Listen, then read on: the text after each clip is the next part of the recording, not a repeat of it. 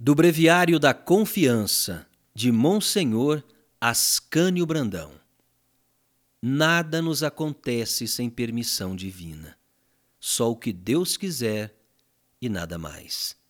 E isto nos deve encher de consolação, porque Deus só quer o nosso bem.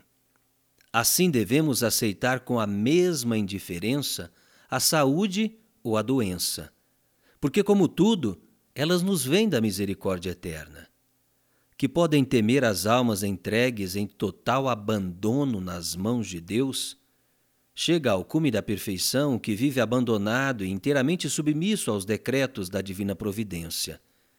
Se a essa adorável providência nos entregarmos, acolheremos com a mesma indiferença a humilhação ou a glória, a secura, a aridez, a privação ou toda a unção das divinas consolações a vida ou a morte. Em tudo e por tudo diremos sempre: seja o que Deus quiser. É uma jaculatória semelhante àquela: seja feita a vossa vontade, do Pai Nosso e do Jardim das Oliveiras. Não nos preocupemos com o futuro, com o que nos poderá suceder de bom ou de mal com a ideia de nos vir a caber em particular a glória ou a humilhação, a pobreza ou a riqueza.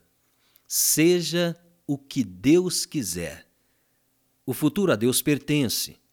Quanto ao presente, por que nos aborrecemos a todo instante com as ninharias que nos absorvem os dias? Seja o que Deus quiser. O santo abandono de uma alma nos braços da divina providência inunda-a de paz e a torna invulnerável. Portanto, vamos, em tudo, seja o que Deus quiser.